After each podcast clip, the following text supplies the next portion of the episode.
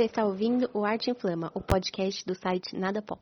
Olá pessoas, tudo bem? Eu sou Maurício Martins e esse é mais um programa do Arte Inflama, o podcast do site Nada Pop. Antes de começar o programa dessa vez, eu quero agradecer novamente o estúdio Porto Produções Musicais por nos ceder equipamento, espaço, nos dar todo o apoio necessário para poder gravar o podcast. Hoje eu estou com um convidado muito especial.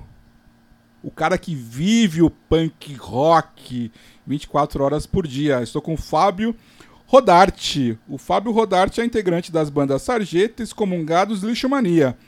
Além de já ter tocado nas bandas Invasores de Cérebros, Caos 64, AI5, Hino Mortal entre outras bandas.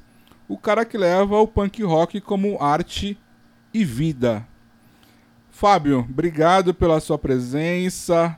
Eu aposto que eu deixei muita coisa de fora nessa introdução. Por favor, se apresente, me conte um pouco mais sobre as bandas que eu deixei de fora e nos apresente aqui os nossos convidados de honra também que estão te acompanhando aqui nessa entrevista, por favor. Obrigado, Maurício. É um prazer estar aqui com vocês e falar sobre punk rock, né? É um prazer redobrado. Né? Estou aqui com uma galera de peso, hein? Trouxe aqui meus companheiros de banda, o Moreno, vocalista do Showmania, né? Dá, dá um Aê, salve pra Fabião. rapaziada aí. Salve aí, pessoal aqui do estúdio Porto que estão nos ouvindo. Aqui também com, trouxe aqui o meu segurança, que é o, o grande, né? O grande Felipe, o baterista do Lixomania. E aí, salve, salve, rapaziada. Felipe é foda, hein? Ó, eu tô nervoso, cara. É o seguinte. Você tá nervoso, Rodarte? Tô Como nervoso, assim, cara? nervoso. Porque, ó, olha o tamanho dele, cara, entendeu? Eu fico bravo. É. E, e ele bate forte na bateria. Ainda tem outro baterista aqui, que é o baterista, o Mendes, Bruno Mendes, do Sarjeta. Fala aí, pessoal. Isso aí. Bom, é um prazer sempre estar falando sobre punk rock, ainda mais um canal que eu venho acompanhando há muito tempo. O trabalho do Maurício, né, que dá essa abertura para todo o underground, não só para o punk rock. Cara, eu sou muito fã do seu trabalho. Obrigado, obrigado mesmo pela oportunidade de estar aqui batendo um papo contigo. Mas me fala, eu deixei alguma banda de fora? Ah, acho umas 20, 30 por aí. Eu sou vagabundo, cara, não tenho o que fazer. Os caras aí, vamos fazer um som? Eu vou, velho. Me diz, uma, me diz uma coisa, Fábio. Quantos anos de punk rock? Velho, eu costumo dizer que desde 1988. Foi bem, é, assim, por causa dos meus pais é, serem roqueiros, né? Eu já curtia rock and roll, então assim, eu cresci escutando lá Beatles, Rolling Stones, Titãs, mas num programa chamado Clip Trip que tinha na, na TV Gazeta, certa vez que eu cabulei aula, eu vi lá o clipe de God Save the Queen do Sex Pistols, cara, e aquilo ali entortou minha vida pro resto da vida. Pra mim, essa é a maior canção punk de todos os tempos, porque é, é uma canção que foi lançada no Jubileu da Rainha, né? Ele é- não podia ser tocado dentro do território é, é, londrino. Eles pegaram, alugaram um barco, ancoraram em frente à festa da rainha. Tem imagens da gu- guarda fluvial indo atrás, então eu acho aquilo muito provocante, cara. Muito contra o sistema. Então, pra mim, é a maior canção punk. E eu tive sorte de já pegar essa de cara, que eu já peguei todo o espírito do punk rock, né? Que é de provocação. E o pessoal aqui quer comentar quando que o punk rock entrou na vida de vocês? Bom, Moreno falando. É, o De meu Moreno- assim foi meio que por de acaso. Moreno você não tem nada, né? Tô cabendo aqui. É, isso aí foi por conta do meu irmão. Ele tinha uma pele com a cor parecida assim com a sua. E ele começou primeiro, tipo uns 15 dias antes. E naquela época ninguém sabia o nome de ninguém. E aí botava-se apelidos. E ele era moreno. Aí depois, 15 dias depois, ele me apresentou pro grupo, eu pareci- comecei a ser o Moreno 2. Entendi. E ele o Moreno 1. Aí ele se casou, ficou fora, e aí o pessoal cansando de chamar de Moreno 2, Moreno 2, acabou ficando só o Moreno. Você assumiu o Moreno. Do, é, o motivo do apelido é por conta disso, do meu irmão ter puxado um pouco mais a- a, a minha mãe, que é mais pro lado índio até, e ele foi eu herdei, na verdade foi dele, esse, esse apelido. E o punk Tá. rock? Cara, o punk rock começou com ele, obviamente, né? Que ele me apresentou. Isso foi lá em 79. 79, já quase virando para 80. Nós morávamos na Casa Verde, em seguida mo- fomos morar no Lausanne Paulista. E aonde que foi criada a lixomania, pouco tempo antes. E aonde que foi assim os primeiros contatos que eu tive, foi até com a banda e nem e, além do, do pessoal. Foi aonde que na primeira audição foi clara e pública e notória de que era apaixonante. E virei punk. E, e o pessoal aqui, mais, mais quietinho? Esses dois aí. Putz, eu. Eu, desde que eu me conheço por gente, na verdade eu tenho contato com o punk rock, né? Meu pai é punk velho, lá da Carolina. Então ele entrou no movimento também na época de 79. É, Ele era das gangues? Era das gangues lá? Ele é. das Eita, depois a gente entra nesse assunto. E aí, Primeira geração. eu nasci já ouvindo punk rock e 19 anos de punk aí na veia. Ah, o seu pai é o Ariel, então. Não, meu pai não é o Ariel. Mas. É Quase, quase, é. E, e você aqui? Eu, Desculpa, eu Mendes, esqueci seu nome. Desculpa. Mendes. Mendes, É, Mendes. Bruno Mendes. É, eu, na verdade, eu tô entrando no punk agora. Olha só. Porque, assim, é, 17 anos atrás, o- a minha primeira banda era punk, o nome era Cirrose Exposta, né? E, assim, a gente, a parte da banda era sincronizada e o vocalista cantava fora do tempo, então a gente tinha que se ajustar ao cara, entendeu? E por isso que a gente falava que era bem punk mesmo. Mas aí eu, a banda durou pouco tempo. Depois eu fui tocando mais com outras bandas, hardcore, é, rock clássico. E agora eu tô voltando aí pro punk rock com, com os caras aí de verdade mesmo. aí. Do, do meio punk aí eu vou- quero co- começar a entender agora. Essa parte do. Então do vamos lá, mesmo. vamos lá. Boa sorte aí nessa caminhada. Mas, Fábio, vamos lá. Vou te fazer uma pergunta, hein? Não me bata, hein? Ixi, fiquei com medo, vamos lá. Por favor, é- aqui é uma entrevista. Uma entrevista. Uma entrevista. Ufa, pensei que era uma treta, mano. é uma treta, hein? chamar não, um MMA aqui. Ser punk ainda faz sentido nos dias de hoje? Cara, eu não. Qual outra opção que eu tenho? Eu sou um cara que eu nasci e cresci no Parque Laguna, cara. É. Essa periferia de Taboão da Serra. Saca? Eu, branquelão, no meio de uma par de negrão, meus amigos, tudo, a maioria morreu. A minha vida foi desgraçada já desde pequeno, cara. Eu não tive outra opção. Eu não consigo. Sabe, eu, inclusive, eu vejo vários amigos meus, é uma crítica que eu faço a eles, batendo no peito, né? Tipo, eu tenho orgulho de ser punk, orgulho de ser punk. Qual outra opção que você teve, meu irmão? Primeiro que orgulho, pra mim, pride, já é palavra de careca, tá entendendo? Já nem tem muito a ver com punk, eu não consigo enxergar isso no meio punk. Então, cara, é... o punk tá em mim, é, como você falou, uma filosofia de vida, é a minha vida, eu vivo isso, eu não consigo me ver sem, cara. Então, é, na questão não é se faz sentido ou não, eu não consigo nem, nem imaginar ah, fora disso, não tive outra opção. coisa, nada. Mas aí, Moreno, você que tem uma história também muito bacana, faz sentido ser punk ainda hoje? Fala pra mim. Cara, houve uma mudança enorme do, vai de 40 e tantos anos pra cá, né? Desde que eu tive a primeira participação como no movimento, como punk, uma pessoa punk. Lógico que a minha raiz de rock veio da- dos clássicos, obviamente, né? Eu não, não instalei o dedo de uma hora pra outra e vou gostar de rock. Não era bem por aí, nunca foi. Hoje, talvez o sentido não seja tão exato quanto era antes, né? Tem os mesmos motivos, existem ainda os mesmos motivos de 40 anos atrás, tá? Mas exatos, exatos não são mais. É, hoje é, se pode se dizer que a pessoa não nasce mais punk, ele opta em ser punk. Já naquele instante lá naquela época, sim, a pessoa nascia para ser punk, porque tínhamos todos os motivos, além de repressões policiais, essas coisas todas, é, desempregos, que era bem pior até, mas ah, nem tanto quanto, aliás, muito maior do que hoje, mas havia todos os motivos para isso. Então, ser punk não era só uma opção, não era só gostar da música, não era só gostar do que era dito. A gente tinha todos os motivos para isso. E além de sermos moleques inconsequentes também, que era um dos outros, outros motivos para que fôssemos punks, né? Não tinha exato. Eu, eu tenho uma filosofia de vida que. Minha filosofia de vida, obviamente, a, realidade nos obriga a trabalhar, a ter, viver nesse mundo capitalista. Mas eu tenho a filosofia que ser punk, na minha opinião, é você assim, ser incomodado com as injustiças do mundo, em você querer um mundo mais coletivo e você ter a vontade de que as coisas aconteçam em prol de todo mundo Vocês É concordam meio com essa filosofia? isso. Eu acho, não, eu particularmente não concordo. Eu acho que é uma, por exemplo, uma tendência de piorar.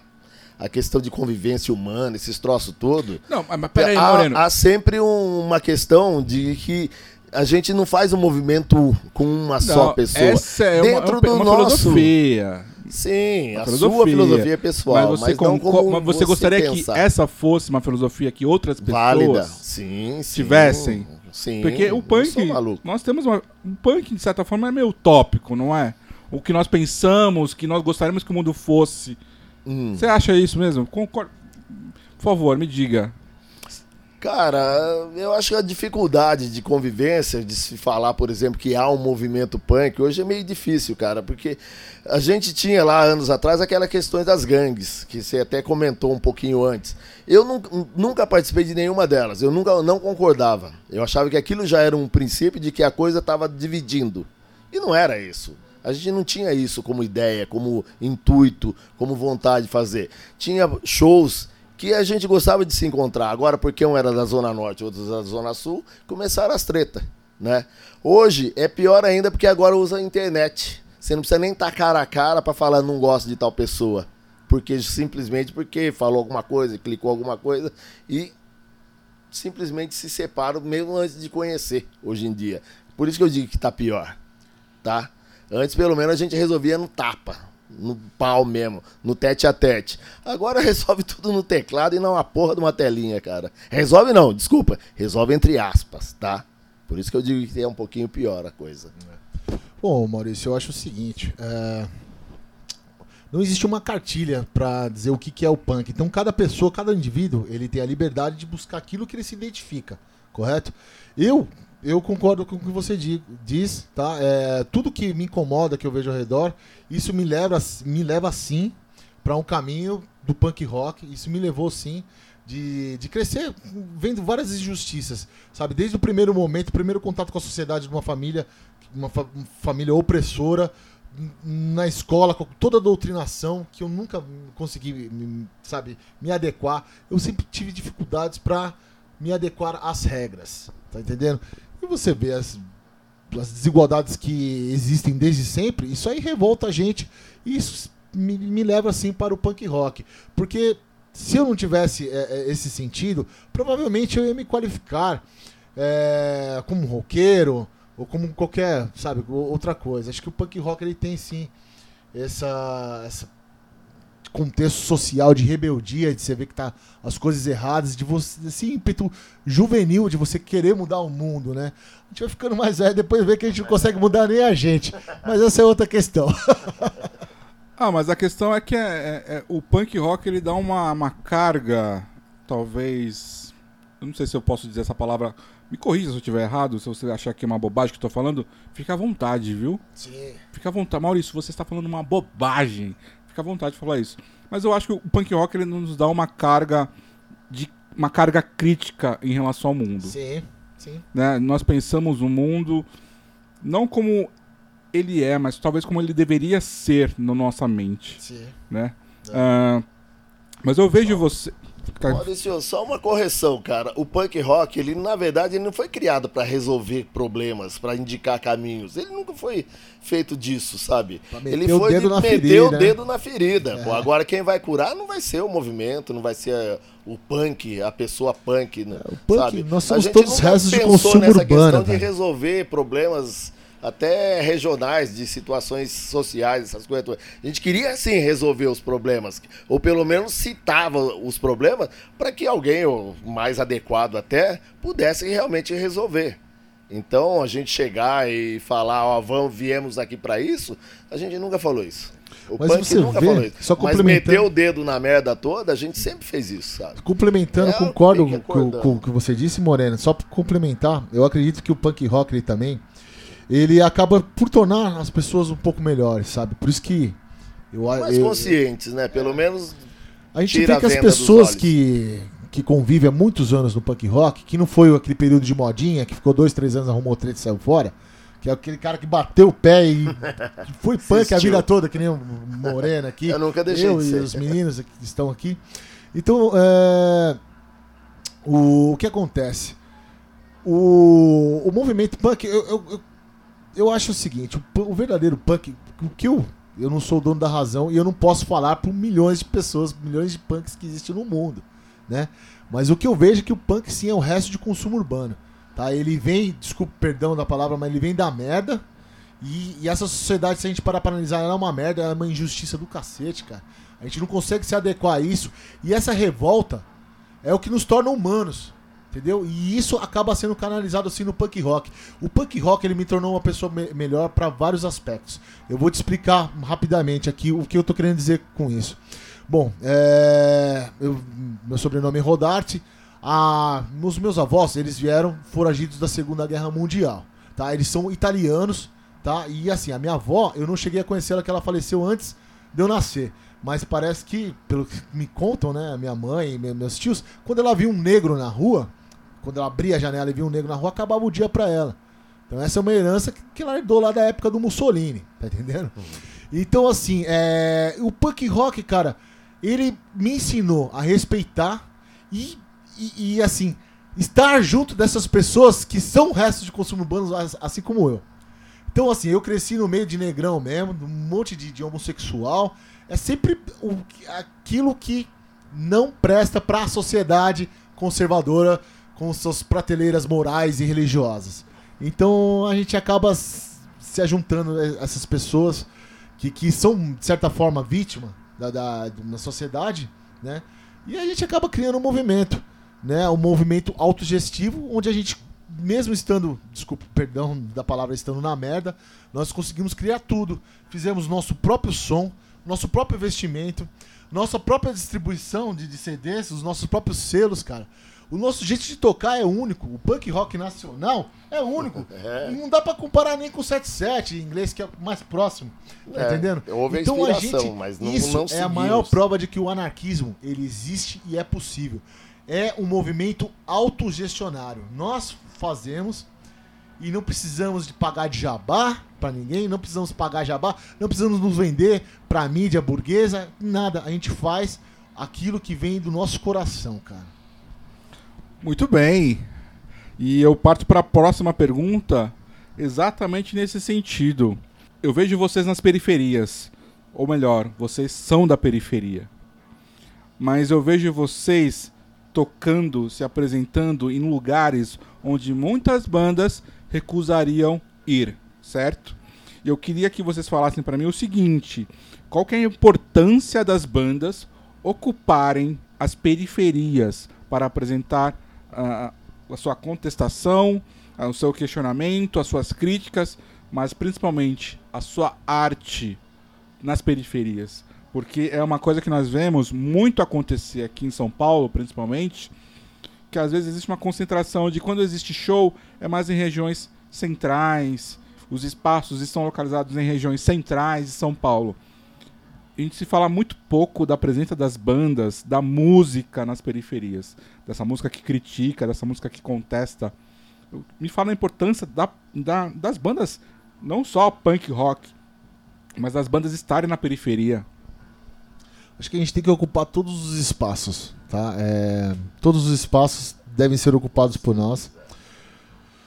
Ah, basicamente é isso que eu tenho para falar, porque a gente ocupar a periferia até porque a gente vem da periferia, a gente já tá lá. A periferia é uma coisa meio que óbvia, é né? de natural da gente, né? Que foi da onde inclusive surgiu tudo isso, né? Exatamente. Não foi, não nasceu da burguesia, né? Aliás, a burguesia foi o, o que motivou até a existência do movimento do punk, né? Foi atitudes deles, né? O que eles pensavam, como eles agiam em relação a gente. Como sempre o Fábio acabou de falar, havia uma discriminação, até um, uma rejeição do, da pessoa da periferia. O surgimento do punk rock realmente não veio do, do da, da, burguesia. Foi justamente cresce, nasceu, cresceu em função dela, Cara, da existência acho, da burguesia. Eu acho muito importante né? a gente não se fechar em gueto, ficar escolhendo muito lugar. Não, eu só toco no centro porque ali tem segurança, tem casas legais. A gente toca em tudo quanto é lugar, cara. A gente não pode se fechar em gueto, sabe? Ah, eu não vou tocar ali porque ali tem pessoal que é pilantra, porque ali porque o outro votou, não sei quem. Meu irmão, se a gente for querer só trocar ideia com quem é, bate 100% a ideia, a gente vai viver a vida toda sozinho. Tá entendendo? Então a gente tem que também entender que a gente tá num momento crítico hoje, que todo mundo aponta o dedo, mas ninguém quer escutar, cara. Ninguém faz uma autocrítica. Tá entendendo? Então a gente erra também, a gente é ser humano. Eu, a gente veio comentando uh, uh, uh, no carro, vindo pra cá, falando justamente isso. Nós não, não somos espelho para ninguém, cara. Eu não me considero espelho para ninguém. Eu também tenho os meus defeitos, tá entendendo? E esse lance de ficar apontando o dedo muito pros outros acaba é, caindo nesse problema. Eu não vou tocar em tal lugar porque lá tem pilantra, eu não vou tocar em tal lugar porque tal pessoa lá votou em não sei quem. Tá entendendo? Então, cara, a gente tem que ocupar todos os espaços. Sabe? A gente toca no Hangar 110, no Inferno Clube, saca? A gente toca no, no Sesc Pompeia, assim como a gente toca em tudo quanto é favela. Já toquei em tudo quanto é favela. Não só de, de São Paulo, cara. Da grande São Paulo, mas, cara, tudo quanto é cidade do interior, cada buraco, cada roubada que a gente já se meteu, que hora é, é, é história aqui pra dias. mas, mas eu vejo assim, muitas bandas muitas bandas até que surgiram em periferias que elas querem sair das periferias.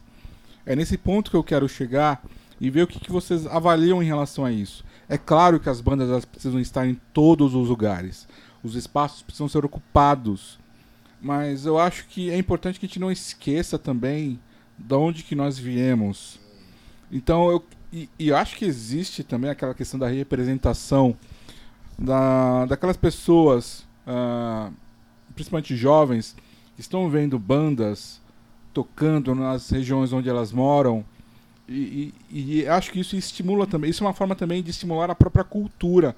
Não só o questionamento crítico, a, a, a questão do punk rock em si, mas a própria evolução cultural. É, é nesse sentido que eu acho que é importante as bandas estarem na periferia também. Eu não condeno quem queira seguir uma carreira brilhante, de sucesso eu desejo até boa sorte, cara. Só que assim, eu, pô, com a idade que eu tô, eu já passei dessa fase. Se é que eu tive nessa fase, tá entendendo? Eu acho bem utópico, cara. Você ganhar dinheiro, é, você obter sucesso, uma ascensão social através de rock no Brasil, cara, é. No rock em geral já é uma coisa muito utópica. Porque a gente vê nos últimos 20 anos aí, Charlie Brown Jr., Raimundos que ganham dinheiro, olha o tanto de banda que a gente vê por aí, né, meu? E no punk rock, cara, aí a coisa fica ainda mais esquisita, porque é, é, é, é uma anti-música ainda. As pessoas não, não, não, estão acostumadas, elas não procuram consumir, né? O punk rock. Ainda mais o punk rock no Brasil, ele sempre tem altos e baixos. Sempre tem altos e baixos. E a gente, no momento, não estamos atravessando um, um momento assim é, de abundância de locais para tocar, eventos para to tocarem, de união. Isso aí aconteceu agora quando em 2017, quando rolou os 40 anos do movimento punk. Aí a gente viu uma mobilização maior. Já o ano passado, esse ano, já deu uma caída. Então, é, quem tá no sangue, cara, não vai conseguir largar a mão. E sempre tem o pessoal que vai mais pela moda, né, meu? E aí é, tem algumas pessoas se iludem querendo uma, buscar uma sessão social é, através de bandas. Isso aí não, não aconteceu. Eu não conheço nenhum punk que ficou rico, cara. Não conheço nenhum. Eu conheço um monte de punk que ficou pobre, porque fudeu com, com, com droga e um monte de coisa. né? Arrumou treta, foi preso, caramba, quatro. Agora, um punk que teve uma ascensão social, sabe, que saiu da periferia para ir para um bairro melhor, sabe, com, com condições melhores, que não vai ter que enfrentar os problemas que a gente enfrenta na periferia, né? De, de tudo, de distância, de, de, de repressão policial, de tudo. É, acho que é isso, acho que a galera não devia pensar muito por isso aí, não. Mas quem quiser também, boa sorte, meu irmão. Pô, mas... Cada um faz o que mas quiser. Você tava, mas você tava falando esse negócio de. Ah, da galera do punk. Uh, porque assim, eu vejo que esse ano o punk ele tá muito melhor do que ele. Pelo menos pela minha visão, né? Por causa da política do Brasil. Hoje em dia a galera, assim, a, a, o pessoal precisa falar. De, é, não, e eles precisam falar de alguma forma, assim, sabe? Se expressar, mostrar aqui que eles. Aquela raiva, né, da, do nosso Brasil que é uma merda, né? De em questão políticas e sociais, enfim, a galera quer muito mostrar isso. E eu acho que esse ano, acho que é a lixomania mesmo, né? Em um ano, eu, eu entrei na lixo faz exatamente um ano. E, cara, não tinha tanto show, não sei o que, mas depois dessas eleições que teve, né? Nosso querido. É, é, então. A galera. Então o Bolsonaro fez bem para o Brasil, é isso? Você quer, você quer dizer isso pra gente? É, talvez. Olha lá, olha lá. Ó, talvez. A polêmica, a polêmica. Mas, Foi inspirador, né? É, tá, mas sendo, tá é- sendo inspirador. mas, é, mas eu acho que foi uma boa parte do, da galera querer mostrar que eles estão com raiva, eles, Eu- te- eles são contra esse. É porque esse estrupício cara. aí, cara, ele não esconde o que ele é. Entendeu? Ele não é que nem os governos anteriores aí ditos de esquerda, que, que tem palavras dóceis, mas atitudes tão ou piores do que esse cara. É tudo na mesma merda, cara. É um tudo bando de usurpador, saca? Nós, eu, eu não consigo eh, entender o punk como, eh, sabe, sendo de direita ou esquerda. Pra mim, ele é contra o sistema, saca? E, e tá mais provado. Desde a época da Revolução Francesa, passando por Karl Marx, cara, a gente se ilude com governos. A esquerda tá no poder, faz merda, a direita cresce. E, e chega no poder. Aí a direita faz merda, a esquerda cresce e parece uma gangorra. As pessoas, eu acho que as pessoas têm que é, é, experimentar, não olhar de esquerda para a direita, mas sim de baixo para cima. Porque acima de direitas e esquerdas tem todo um sistema que, é, é, é, sabe, isso aí é jogo do sistema, é jogo do governo para deixar a gente desunido, para eles poderem explorar nós de forma que, que eles vão. Ah, ó, ó, o abismo social que nós estamos enfrentando. E o capitalismo ele tá se afunilando, cara. As migalhas que estão caindo da mesa, cada dia são mais escassas. E a gente tá preocupado aí, que nem o Fla-Flu. né? O futebol tá, tá em baixa, a galera transferiu isso pro Fla-Flu. Ah, eu sou Petralha, eu sou Coxinha. E de dois em dois anos também, algum, né, segmento da esquerda escolhe o seu fascista de estimação. Então antes era o Alckmin, sabe? Aí passou o Serra, aí o grande fascista era o Aécio Neves, nós temos que votar. E agora é o Bolsonaro, só que eles mesmos eles se excluem, eles são a salvação, só que eles estiveram aí. Qual, qual salvação que eles deram? Né? Pra mim, sabe qual foi a salvação que eles deram? Foi a lei antiterrorista. Eu, como anarquista, eu agora sou um criminoso por causa da lei dessa grande, estupenda, magnífica esquerda. Então, mano, eu, posso, posso falar palavrão? Fique à vontade. Então, pau no cu de todos esses filha das putas, tá entendendo, mano? É isso que eu tenho a dizer. É um anarquista, né? É um anarquista aqui nato. Ah, quer falar alguma coisa, Moreno? Cara, não é nem conclusivo, que eu não é nada assim pra concluir isso tudo que o Fábio disse, o, Fernando também disse, o quase Felipe disse, tá? Mas as motivações, as existências, tudo isso são assim, é uma constância que a gente não consegue também se livrar. É sempre a mesma coisa, sabe? Ela não, ela se repete em intensidades diferentes, esquerdas e direitas. A única coisa que eu sempre soube, sempre botei na cabeça como é, punk, é que todo o desejo de todo punk era derrubar o sistema. Apenas isso. Mas não idolatrar filho da puta nenhum. Nenhum político. Essa seria a, a, a razão máxima do movimento continuar sendo até hoje. Tá meio difícil, tá difícil hoje, cara, aguentar. Mas aí, porque tem os que idolatram, tá? E se dizem punks. Mas tudo bem, cada um, cada um. Eu posso dizer que alguns são meus amigos e continuarão sendo meus amigos. Eu não escolho meus amigos em função do que eles apoiam. Apenas não quero que piquem na minha orelha. Apenas isso, tá? Mas é um dos motivos de nós sempre queremos ser punks, é derrubar o sistema. Esse é o grande sonho. Mas como o, o, o, o quase Felipe, né? que é, nós também eh, chamamos de Fernando, mas também conhecido como Felipe, ele disse, cara, esse governo ele tá sendo realmente inspirador, porque ele causa revolta na gente. Ele, esse cara, ele é um cara totalmente boçal. Esse governo não quero nem falar o nome desse, desse imbecil. É um cara totalmente boçal que não tem como inspirar, inspirar a revolta dos punks. Então, assim, pode ter certeza que durante o período que esse cara estiver no poder, belas canções punk serão produzidas. E com essa maravilhosa declaração do Rodarte, vamos encerrar esse primeiro, primeiro bloco. Ah, vamos encerrar com uma música da Sargento, depois a gente decide aí qual que vai ser a escolhida e voltamos para o segundo bloco, onde esse papo vai continuar fervoroso. Até daqui a pouco.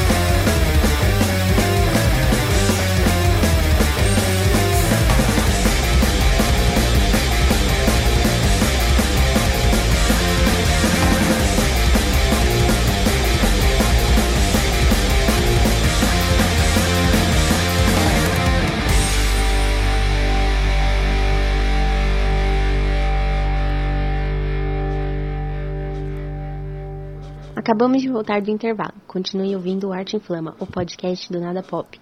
Voltamos para o segundo bloco aqui do Arte Inflama, com Fábio Rodarte, Moreno, é, Felipe Henrique, não sei quem mais. Fernando. Mendes. Ah, o pessoal aqui do Sarjeta, Lixo Mania, que mais, que mais? Enfim. Fala o nome da outra sua banda, caramba, que você também é representante. Fala o nome da banda aí.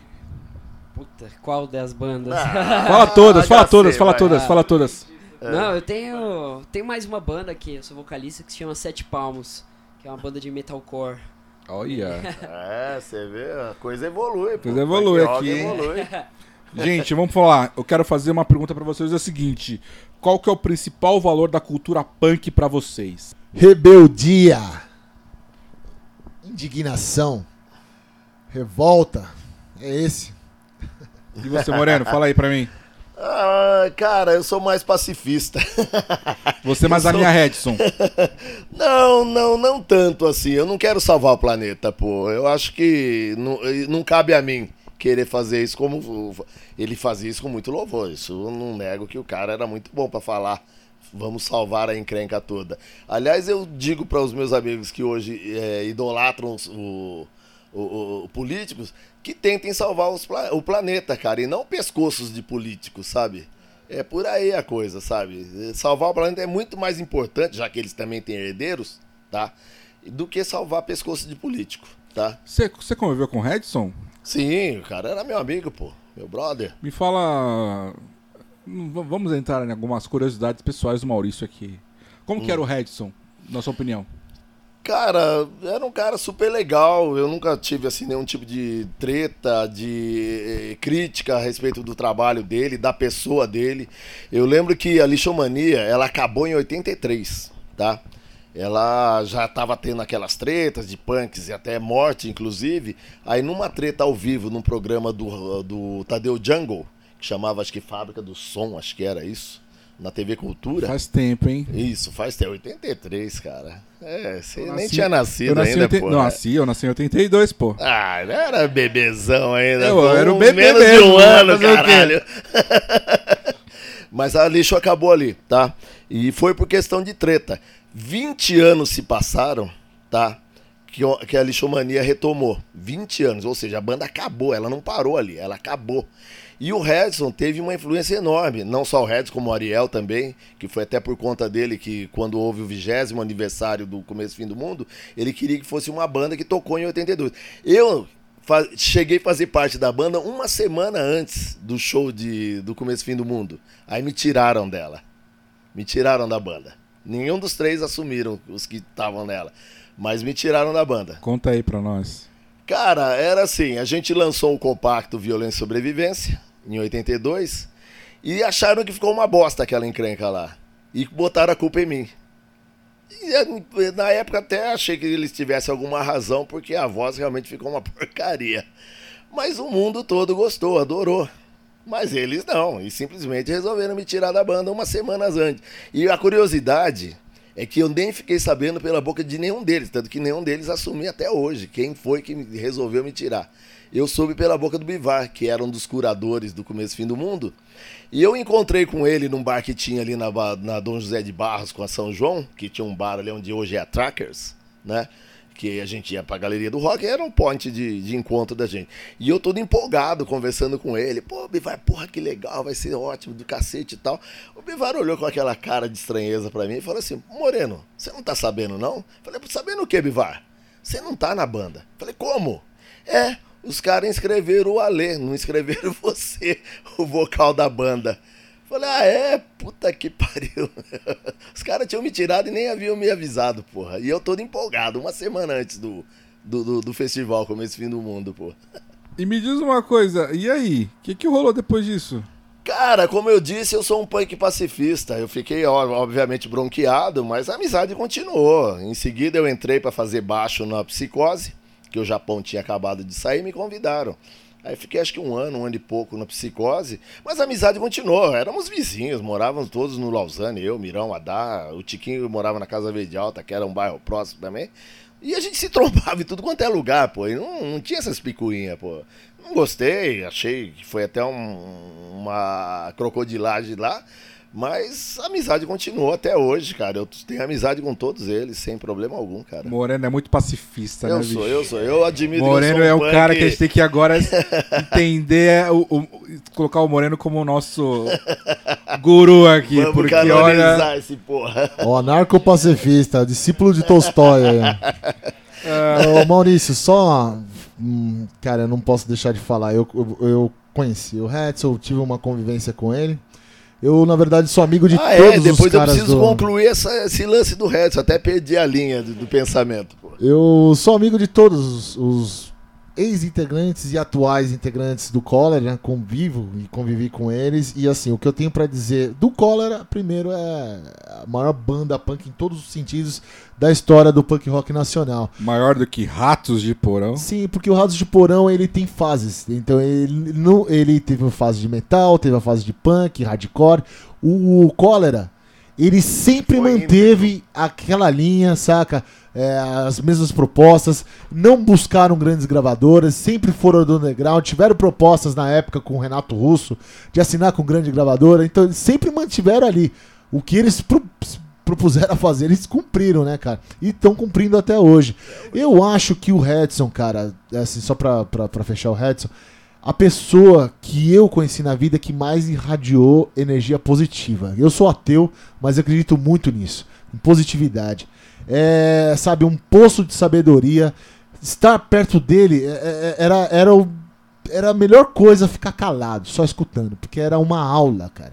Aquele cara, ele faz uma falta tremenda, mas assim, eu sou um cara realmente muito sortudo de poder ter conhecido e con- convivido com um cara daquele lá, tão maravilhoso.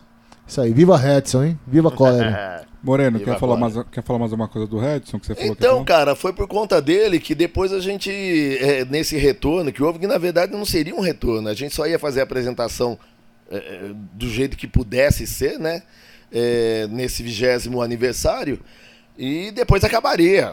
Foi essa condição, inclusive, que a gente aceitou de subir no palco quando o, o- o Ariel nos convidou, né? Ninguém, era só o Mirão que deu continuidade. Eu, o Tiquinho e o Adá, fomos cada um cuidar da vida, mas fora da música, fora do não do movimento, mas da música punk em geral. E então acabaria ali, apresentarmos e acabou. E o Reds foi um dos que deu mais força para que a gente continuasse a partir dali. Foi um renascimento da Lixomania em que o Redson teve bastante influência.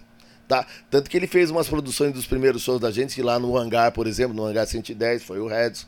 Tá?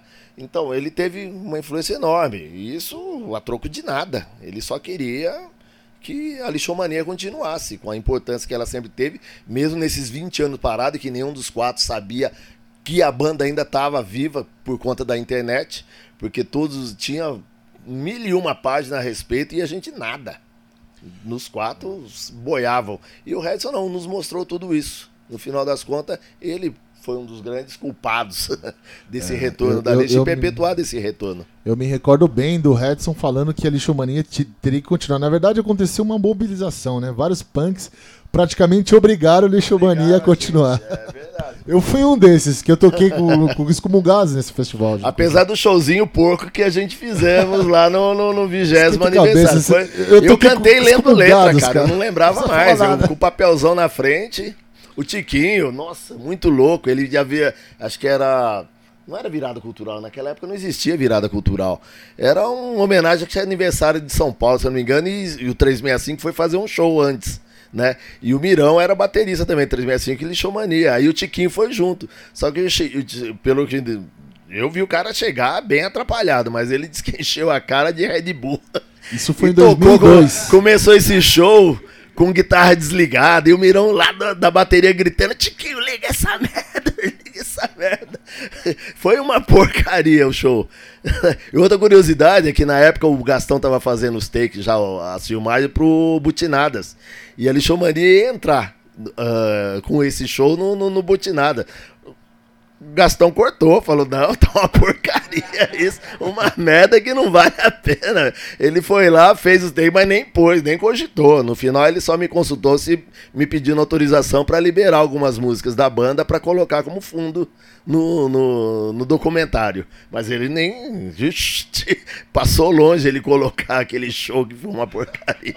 Só pra gente poder encerrar então essa história do Redson, a gente aqui no Nada Pop nós conseguimos uma entrevista exclusiva do Redson, a última entrevista do Redson provavelmente com duas semanas antes do seu falecimento, que foi fornecida gentilmente pelo Carlos. Caio Nascimento da banda Rota 54, que na época estava fazendo um trabalho de faculdade, entrevistou o Redson. É um papo mais ou menos de uma hora, mais ou menos. Se você não ouviu essa entrevista, por favor, ouça. Uh, compartilhe. Bom, enfim, ouça. É mais importante de tudo, ouça. O Redson falar muito sobre a origem do punk rock no Brasil. Ele que é um dos caras que são um, um, uma das bases do punk rock no Brasil, não tem como negar isso. Um dos grandes pilares, com certeza. Se não o maior. Eu concordo com, com Rodarte, acho que o Cólera, na minha opinião, eu vou ser bem sincero, tá, Rodarte? Eu não acho que o Cólera é a melhor banda punk do Brasil. Eu acho que o Cólera é a melhor banda da América Latina toda.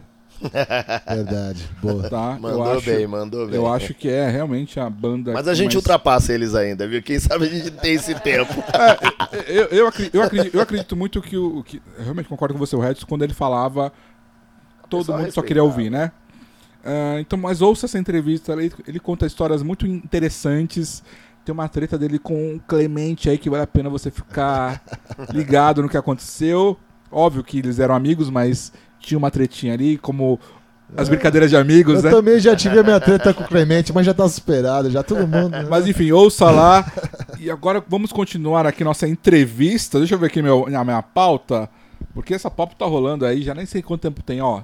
Falei que era uma hora, mas a gente tá nem na metade ainda. Já tem mais de 40 minutos, mas enfim.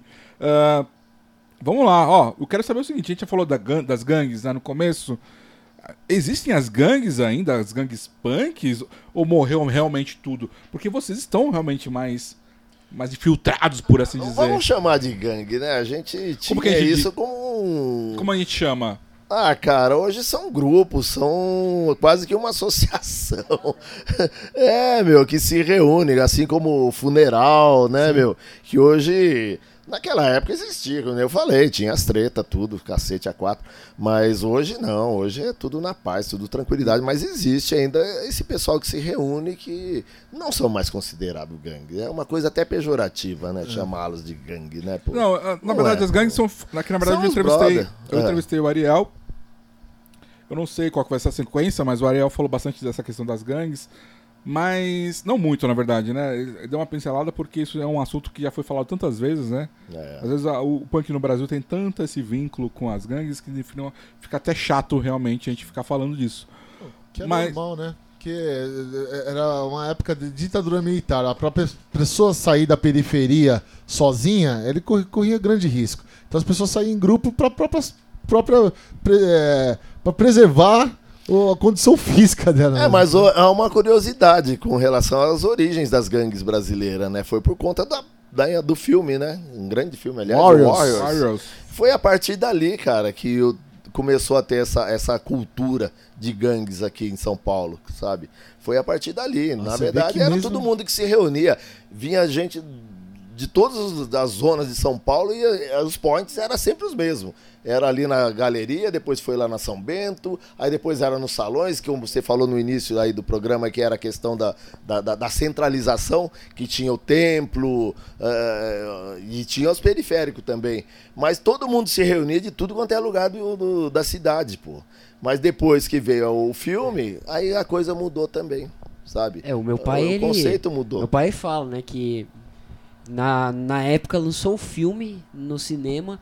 No, no dia, dia, seguinte, seguinte a galera foi pro pau e, meu, com arma na mão e os caras. É, mas. É, não era arma, não, porque nós não tínhamos grana para isso. Não, arma, eu, particularmente, digo, eu nunca concordei, tanto que eu nunca participei de gangue alguma. Mas eu me relacionava com todos. Claro, Não claro. tinha problema algum com nenhum deles. Certo, mas enfim, de certa forma isso já morreu, assim, Sim, não existem sim. mais essas coisas. Ó, Mas Maurício, tais- desculpa te interromper, mas favor. é- não, existem, tem muitas pessoas ainda que procuram isso, né? É, mas em compara- comparação que foi na década de 90, é quase nada. Nada. Hoje, é, dia 23, nós vamos tocar na festa da Funeral Punk, que é uma gangue, uma das primeiras gangues. 23 de novembro.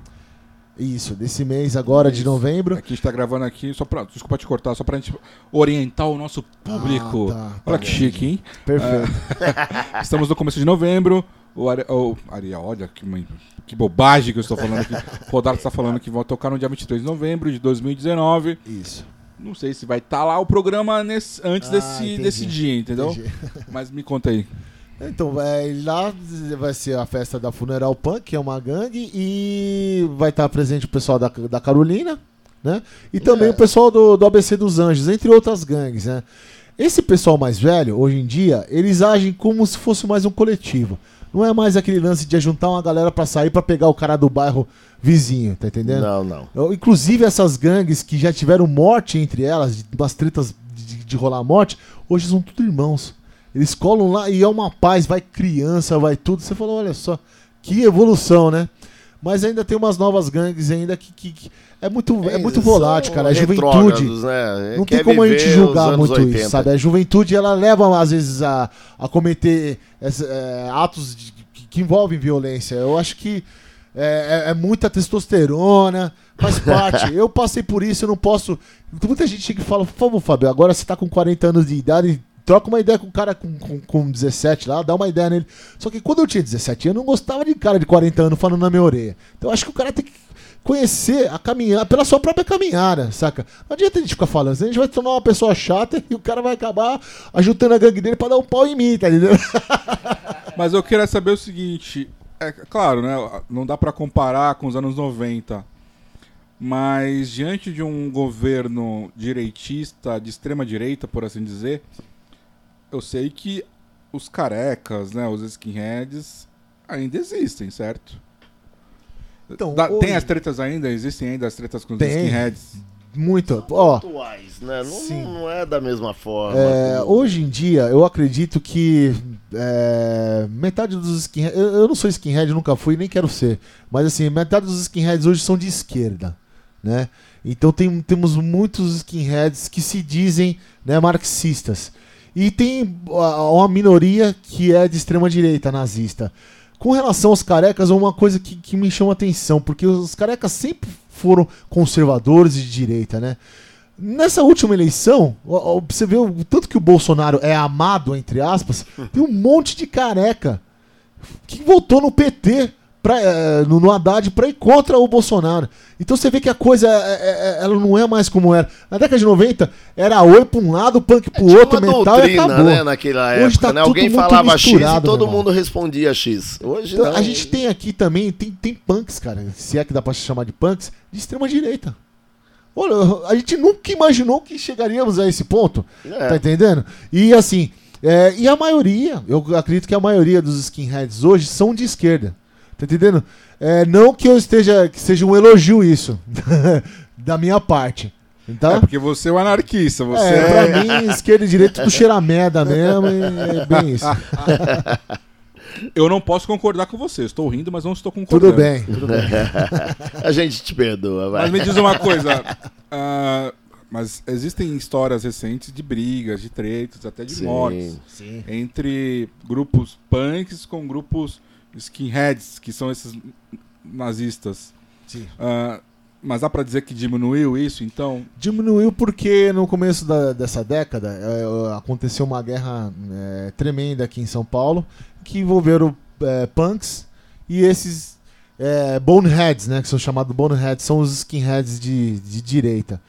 E enfim, foi desarticulado assim, a- os- esse pessoal, esses boneheads, eles acabaram se des- des- desarticulando um pouco, mas ainda tem, tem uns grupos sim, é porque como eles estão agora em baixa, então eles estão um pouco sumidos, mas infelizmente daqui a pouco volta e é, sempre foi assim, cara. Eles dão uma sumida e voltam. É, é, esse lado da violência é um lado que eu nunca curti. Que, que assim, não que eu nunca curti. Quando eu era jovem eu curtia, cara, pra ser sincero. Mas assim, já depois que eu fiquei adulto, assim, eu acho que é uma puta perda de tempo, cara. Eu acho que o, movimento punk ele não orquestra a violência, tá ligado? A gente não tem que levar por esse lado, não. Tem várias outras coisas que eu me ligo muito mais, por exemplo, filosofia. É, eu adoro filosofia, é, o punk rock, o som, tá entendendo? Me encontrar com os camaradas. Eu não bebo mais, mas sabe, eu vou tomar minha água, o cara vai tomar cerveja, a confraternização. Tanta coisa positiva, cara. Pra gente ficar dando ibope pra essas paradas aí, não é minha praia mais, não. Vamos deixar pra lá então, não é mesmo? É, exatamente. Moreno, quer complementar com mais alguma coisa? Você que é um cara que tem uma história aí, hum. uh, sei lá. Quiser ficar à vontade, cara. Cara, assim, de falar, falar, falar, eu não sou muito bom com as palavras, não, cara. Eu sempre tive um, uma coisa meio. É, não exatamente problemática em relação a isso. Mas para complementar a coisa toda, cara, de que a gente comemorou recentemente a questão dos 40 anos do movimento punk no mundo. E 35 anos no Brasil, da qual a gente fez parte praticamente desde a criação aqui, e até esse festival que houve, que o Fábio citou lá no Sesc Pompeia, comemorativo a esse, que houve aquele boom novamente do movimento em função disso, né? Pela, até pela qualidade da, das bandas, tudo, mesmo as, as, mais antigas. Cara, o que eu desejo é que ela continue esse, esse, movimento. Talvez não pelas mesmas motivações, porque o que existe também de coisas apaixonantes no movimento não é só as desgraceiras que a gente se encontra e aí consegue enxergar, que a gente não, a gente não veda os olhos, sabe? Mas o próprio musicalidade da coisa toda é apaixonante. É, a gente estava falando por questão de movimento, de pessoas que curtem hoje. Não se pode dizer que todo é, a, a, pessoa que gosta de, de música punk são punks.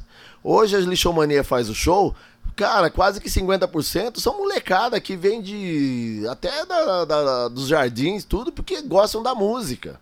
Não sei se exatamente entende o que a gente está dizendo, mas eles gostam da musicalidade. É uma coisa que é apaixonante. Foi talvez a primeira coisa que eu me apaixonei do, do punk rock. Não exatamente as propostas, mas a musicalidade é uma coisa interessante. A, a, visceralidade dela, a força, a energia que ela emana é enorme. E ela vai continuar por mais 40 anos. A prova disso é a existência desses moleques aqui, olha, o Fernando, o, o Brunão aqui, que são moleques ainda e que vai dar essa continuidade. Falar que a gente vai viver por mais 40 anos, não vai ser por minha causa, talvez nem nada do Fábio, sabe?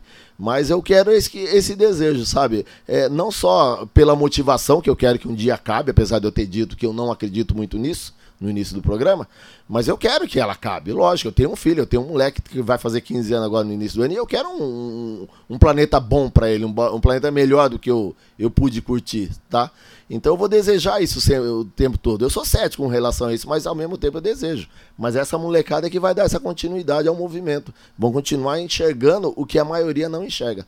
É o que o movimento punk faz. É, eu acho que no final das contas, o próprio Redson, voltando ao assunto do Redson, na entrevista que ele concedeu lá pro Caio e que nós tivemos a honra, o prazer, enfim, de publicar, ele fala exatamente isso, que às vezes, a, às vezes não, a música foi o, foi o principal estímulo pro punk. Depois que ele foi participar ativamente, politicamente das coisas, né? E, e transmitir isso em suas letras. Mas foi a música que chamou a atenção em primeiro lugar. Então, se a gente puder trazer, de repente, essa molecada pro punk rock, nem que seja pela música no começo, já é uma coisa positiva, não é mesmo? Sim, sim. Ah, é verdade absoluta. Mas, Rodarte, você me mandou uma mensagem no meu Facebook falando o seguinte: Maurício, curte aí a página do Instagram da minha banda. Eu não sei mexer direito, mas. Curte aí, bicho. Estamos, estamos em pleno 2019. Como assim você não sabe mexer direito no Instagram? Todo mundo sabe mexer direito hoje. E eu quero que você fale a respeito da importância das redes sociais para divulgação das bandas, para divulgação dos trabalhos. Me conta isso aí, por favor. Olha, é por isso que, eu, que o Mendes tá tocando comigo na sarjeta, cara. Porque ele é mais novo. Mas ele não falou nada ainda. Ele é mais tá novo tá e aí ele tá aqui, tomando pô. conta dessa parte do Instagram. Porque eu já me viciei em Facebook, arrumei um monte de treta, cara. E aquilo ali já tornou minha vida inferno. É, você o Instagram tá ligado vai ser a mesma coisa. Você tá cara. tá com muita treta aí, bicho. Eu tô, eu tô sabendo. Não, você, mas, mas, você tá, mas você tá bonzinho esses últimos dias. Não, você chamou Pô, o Brunão pra pra sarjeta e o Moreno, eu pra cuidar da lixomania, né? Por isso que eu, eu contratei aqui, ó, o Bruno, pra ele tomar conta do Instagram, tá entendendo? Porque eu já arrumei muita treta já no Facebook. E aí agora ele é um, pouco, um cara um pouco mais calmo. Vai dar andamento aí nas coisas da banda com, com essas redes sociais aí, que eu sou meio pré-histórico, sou meio jurássico, cara. É, tô aí pra, pra auxiliar, né, meu? Cara, contra... eu achei que ia só tocar bateria, mas não. Me deram outra função aí também. Na verdade, foi chamado pra assumir as redes sociais. Tocar bateria é só um adendo. É, isso aí foi só isso. o, o chamarispe, né? Mas me fala, mas, eu, mas perguntando agora de uma forma mais séria, por assim dizer, como vocês avaliam a importância das redes sociais, não só para divulgação das bandas, mas para divulgação das ideias, para propagação até mesmo dos materiais de vocês? Não sei, assim, de uma forma mais profissional. Que, como vocês avaliam a importância da internet? Bom, a questão de materiais, a Lixomania, não por conta dos atuais integrantes, mas eu sempre disse que a Lixomania é uma banda de preguiçosos. Né? A gente sempre espera alguém chamar, a gente sempre esperava alguém chamar pra gente fazer algum som. Dificilmente a gente saía atrás. E não produzíamos nada, nem camiseta, nem bottom, nada. Então as redes sociais, pelo menos no, no período anterior, nos componentes anteriores, era mais para uso de blá blá blá do que de divulgar a banda propriamente. Aí depois de algum tempo a gente é, é, deu uma, uma repaginada numa antiga página que já existia da Lixomaria, mas que não se trabalhava nela há décadas, né? Mas mesmo assim, a repercussão assim hoje está por conta do que o Fernando faz lá nela, que ele tá vendo que tem um monte de, de É. gente que, que curte lá. A gente- Mas a gente, eu mesmo como jurássico, né, também do mesmo naipe que o Fábio, eu dou pouca bola para isso, cara. Por incrível que pareça. Eu sei da, eu sei da importância, seja pro bem, seja pro mal, tá? Eu sei da importância, mas eu, eu evito um pouquinho a Mas, mas internet. você tem perfil essas- nessas redes? Não, eu tenho no Facebook? Facebook só. Só. Mais nada. Vou te adicionar depois aqui. Mas, mas, bom, já- vou falar então com quem manja, beleza? Pode ser? Vamos lá, primeiro, primeiro de tudo. Me fala quais são, quais são os, os endereços oficiais das bandas. Opa, é, no Facebook é Lixomania, né? Todas ca- caixa alta. E no Instagram também, Lixomania Oficial, você vai achar lá. E por enquanto a gente tá trabalhando nessas duas. E, e o Sargento e, o- e os comungados, não vai ter? A Sarjeta, a gente tá com um perfil agora no, no Instagram, né? É a sarjeta.oficial. Tem um perfil também no Facebook e a gente tá começando a trabalhar mais agora essa parte de mídia social, né? Porque a gente gravava as músicas, mas ficava por isso, sabe? Tipo, não divulgava ou divulgava um clipe no YouTube, né? Tanto que é quem eu como tô entrando agora, então começando a entender mais e aí eu já a gente tá começando a produzir mais materiais pra ficar chamar o público, né? Chamar a galera pra conhecer melhor a banda. Mas me conta aí, já que no caso né, da, do Lixo Mania você tá mais por dentro aí, né? Me fala na percepção de vocês, a galera tem acompanhado, porque isso que eu, eu acredito, pelo menos pela experiência do Noda Pop, a gente percebe que existe uma participação da galera nessas redes de forma intensa e tipo assim, a galera curte, compartilha. Vocês percebem isso com vocês também? Putz, demais. É, depois que eu assumi né, as redes sociais da Lixomania, é, eu fui percebendo assim, porque a- a- no, tinha uma, no Facebook tinha né, uma boa. é, no Facebook a gente tem 5.400 pessoas seguindo. É, mas era meio estável, assim, não tinha muita gente subindo nem descendo. E aí eu criei o Instagram, acho que em maio, e tipo assim, desde maio, no, em- um mês a gente é, atingiu 200 seguidores e agora, tipo, a gente tá com quase 800 e todo dia chega, tipo, uns 20 seguidores, assim, vai chegando crescendo, né? vem crescendo muito. E a galera gosta de ver, assim, a gente. Eu coloco coisa, foto da gente em show, a galera, puta que legal. Lixo, às vezes as pessoas nem sabiam que a lixo, a lixomania existia. Quantos recados eu já não respondi de galera falando comigo, tipo, "Pô, nem sabia que, que a lixomania ainda tava tocando. E eles acham sempre que é o Moreno, né, que tá... Então eles, pô, me adiciona lá no Facebook, Moreno, não sei o que. Aí eu, tipo, n- n- falo, não falo nada, né, assim, meio fico quieto, mas... Não é o Moreno que administra as páginas, galera. Não é o Moreno. Que fique. É. Não é o Moreno, hein? E o Maurício. e o Rodache também não é o cara que tá. E o, o Rodache não é o cara das redes aí, é, o- é- é outra galera aqui. É isso aí. Eu, eu acredito que assim, é, não dá pra ignorar isso. né? Eu tenho uma saudade tremenda da época da caixa postal, da época de gravar é, fita cassete. Pegava, roubava as fitas da minha mãe de, de, de- cassete, de, de, de aulinha de inglês, de culinária, colocava papel higiênico em cima pra gravar a música. Eu, tenho uma saudade dessa época que você não tem noção. Só que a- se a gente ignorar eh, essas redes sociais hoje, a gente vai ficar esquecido, ultrapassado. Então a gente tem que tentar eh, remar conforme né, o. É, a gente tem que nadar conforme tá, tá levando, o rio tá, tá, tá levando, né? e essa é a importância dos dois aqui, que eles estão mais inteirados, são mais novos, tal. Acho que eles acompanham melhor todo, todo esse processo aí, que pra mim ainda é, é alguma coisa que eu tento evitar um pouco, porque. é, sei lá. Eu. Eu andei muito é, descontente aí com, com os rumos do próprio movimento, de tudo, só que eu não sou dono da razão, cara. Então eu tenho que entender que eu não sou o dono da razão, eu tenho. Eu sou. Sabe, eu tenho a minha opinião, mas eu tenho que aprender também a respeitar a dos outros. E tem certas coisas aí que, que eu não consegui absorver, sabe? De ver companheiros meus levantando ba- bandeira de anarquismo a vida inteira e de repente cambando pra um lado de Bolsonaro ou de Lula ou qualquer outro pilantra aí, tá, tá entendendo?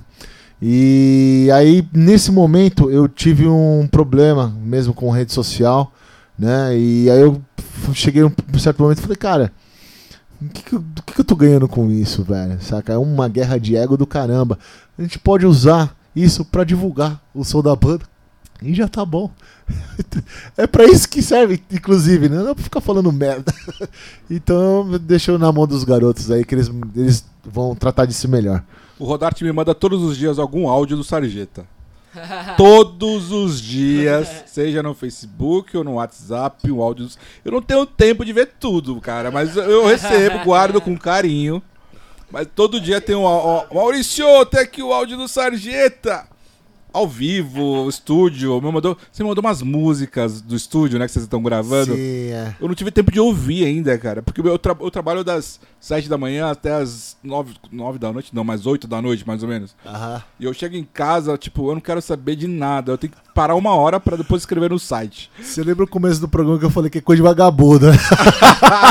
Mas Tá não. explicado, eu- né? mas, Você porra, não é vagabundo, eu sou. Você, pô. você faz um trabalho intenso nas redes. Eu vejo que você tá nas redes toda hora aí. É o cara. Facebook, cara. Aí o Instagram, esses outros, eu, eu, eu nem sei. Eu nunca nem entrei no, no Instagram, não, não- realmente não manjo. Mas a gente zoa bastante os dois, mas assim, o público que vai no show da Lixomania vai bastante por causa dos dois, assim, tipo, o- principalmente o Morena, o Rodarte bastante também, que eles, colo eles colocam, não criam evento de Facebook nem nada, mas eles colocam foto da, geralmente dos flyers e fala, pô, a gente vai tocar, não sei o que, quem que vai querer. E, meu, a galera vai, pede pra colocar nome na lista, enche o saco deles aí. ser chamado de gente, velho.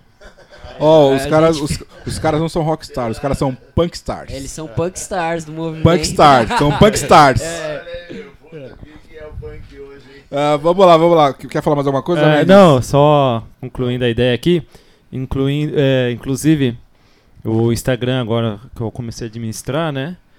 é, eu, eu falei pro Fábio, eu falei, cara, a rede social a banda precisa ter, né? Tudo pra divulgação.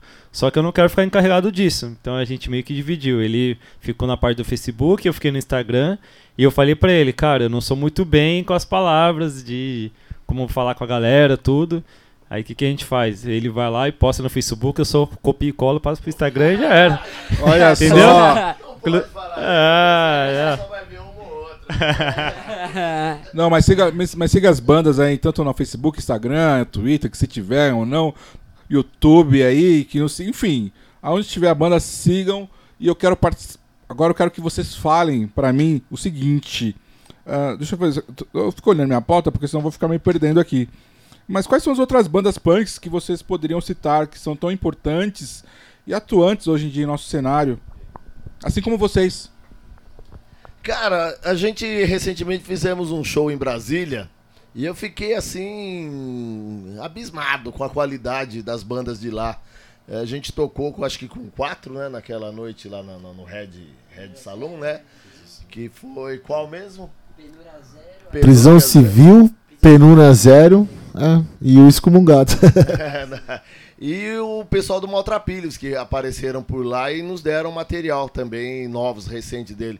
Cara, a qualidade deles é impressionante, cara. O punk deles é um punk que eu diria assim, que eles têm uma preocupação, é, não apenas de mandar o recado, de falar tudo que a gente sempre falou, mas com qualidade, tá? Mas sempre respeitando a batida punk. Isso não pode deixar nunca de desistir. Isso não tá? morre, né? Mas. E tem as ótimas bandas daqui também, bandas de, da, da, da, molecada aqui mais recente e tal.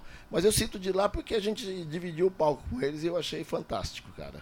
É, é muita banda, hein, pra falar. Ah, Devastadoras do Rio Grande do Sul, acho fenomenal. É, também tem o Para-Raio da Desgraça. É, Ratas Biosas. Cara, tem muita banda que começa a falar e provavelmente vou acabar deixando alguma de lado que o pessoal vai ficar chateado. Beleza. Uh, vocês querem falar mais alguma coisa? Você, Bruno? Não, os caras estão os caras estão quietinhos assim mesmo, Rodarte? É, não, a gente tá tendo dificuldade pra doutrinar, mas estamos conseguindo. os caras são, os, os caras são comportados também, né? É. é.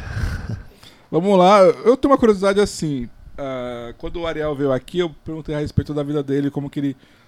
Como que ele sobrevivia, né? Tipo, né, a gente vive num mundo capitalista, onde as pessoas precisam ter dinheiro para comprar, para viver e tudo mais, para comer. Como que vocês vivem? O que, que vocês fazem no dia a dia de vocês? Cara, eu sou professor. É, vagabundo, é vagabundo. Vamos lá. sou, sou, professor. E. Ah, músico não considero, porque eu toco punk rock. é música e punk. Mas, mas só, só, uma dúvida, voltando ao Rodate rapidinho. Você é professor, mas mais ou menos. É, só para uma dúvida, não sei se eu vou fazer uma pergunta certa de qual série, de qual tipo de. Cara, é ensino médio e ensino fundamental 2, então varia de 11 anos até 18, 19 anos. Mas professor do quê? Eu dou aula de português, inglês e história. Olha. É sabido. Você o cara manja, hein? Nós temos um punk culto. Olha, o cara manja. O Bolsonaro tá Essa de olho. Boa. Essa Bolsonaro tá de olho aí, ó. Periferia foi um Vagabundo! Vida, periferia foi um E você, Moreno? Bom, a minha formação é publicitária, mas já não, não exerço essa profissão já há um bom tempo. Fiquei na minha fase de vagabundo, como era nos períodos iniciais do punk rock, né? Não trabalhava, não tinha o que fazer, não tínhamos aonde o que fazer. E eu fiquei numa fase que eu chamava minha fase de vagabundo. E, mas hoje eu trabalho com criação e, e montagem de impressora 3D bio. Ou seja, estamos brincando de Deus, tecnicamente. Olha só, temos um cara aqui com um pé na tecnologia aí que vai vir aí revolucionar os próximos é, anos. Tá, já tá revolucionando, né? É o que vai rolar. Daqui a pouquinho, qualquer um vai poder fazer o seu vaso sanguíneo dentro de casa. Ficar brincando com isso aí pra você é, ver aí, pele, ó. qualquer coisa que você queira, pô. Pô, impressora 3D é uma tá. coisa impressionante, eu acho é, mesmo. Eu tô adorando, cara. E, e vocês dois novinhos aqui? Eu e meu pai, a gente tem um estúdio aqui perto, né? Na, lá na Pompeia, chama Estúdio 57. E eu trabalho com áudio é, na parte de publicidade mesmo. faço publicidade, é, técnico de som, técnico de mesa, produtor. Eu posso, é. eu, eu, posso revelar sua banda cover aqui ou não? Ih, pode, pode, pode, pode revelar. Nós temos o um cara aqui que é a banda cover do Paramore. É. Também. Do Paramore. Ó. É. Ah, lá, é. lá, lá, denunciei, hein? Pois é, pois Vai é. Lá, Mendes, é. Vai lá, Faz, faz parte também. Vai lá, Mendes, e você, e você, e você? Eu, eu sou professor de tênis, mas eu não sou playboyzão não, tá? Antes que vocês comecem a falar, pô, ele só é, toca na banda punk, ia dar aula de tênis, não sei o quê. Que controvérsia. Né? É, mas é. Não, é, não, é, assim não, meu. É, tá, então, tá, eu, ele... na verdade, eu sempre gostei de música desde molecão, desde 4, 5 anos. Ah, não, eu tenho 33 anos só. Só aparento ser, ser novo, mas não, 33 anos já. Eu. Mas, Peraí, peraí, eu preciso interromper. Ah. Eu preciso interromper. Professor de tênis. Eu quero que você me fale qual que é o perfil dos seus alunos. Perfil dos meus alunos. Perfil econômico, hein? Tá, vamos lá. Eu posso falar da maioria que são pessoas que têm dinheiro para pagar uma aula de tênis, todo mundo sabe que não é não é barata. E tem é, e também tem alunos de, de projetos sociais, né? A gente tem muita molecada aí que vive em periferia, trabalha com, com tênis também, né? Começa de baixo lá pegando bolinha e começa a se dar bem aí.